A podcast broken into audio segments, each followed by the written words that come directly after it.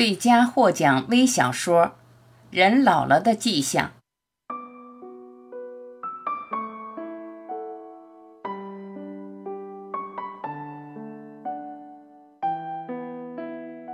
一天，会议结束后，我快步走向停车场，并急切地在口袋里摸索我的汽车钥匙。它不在我的口袋里，也不在公文包里。快！我赶紧返回会议室找寻，竟了无踪影。突然间想起，我一定是把钥匙留在车里了吧？我的先生曾经多次对我大叫，说我要当心，别把钥匙留在汽车门上。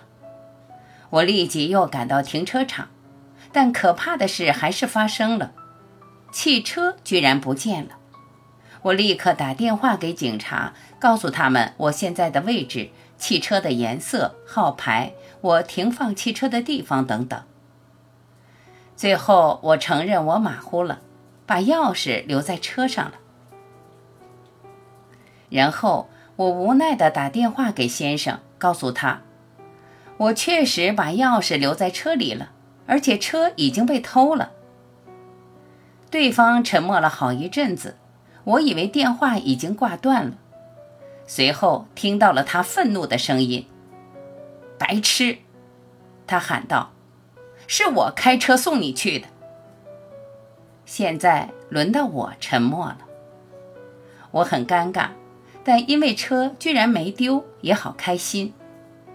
我说：“好吧，那请你来接我吧。”他再次大声喊道：“我会的。”但要等你说服警察，让他们相信我不是盗贼，没有偷你的车，要不我一出门就可能被抓了，怎么接你呀？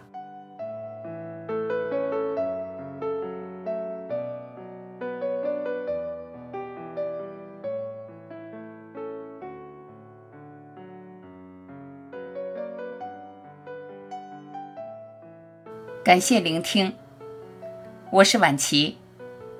再会。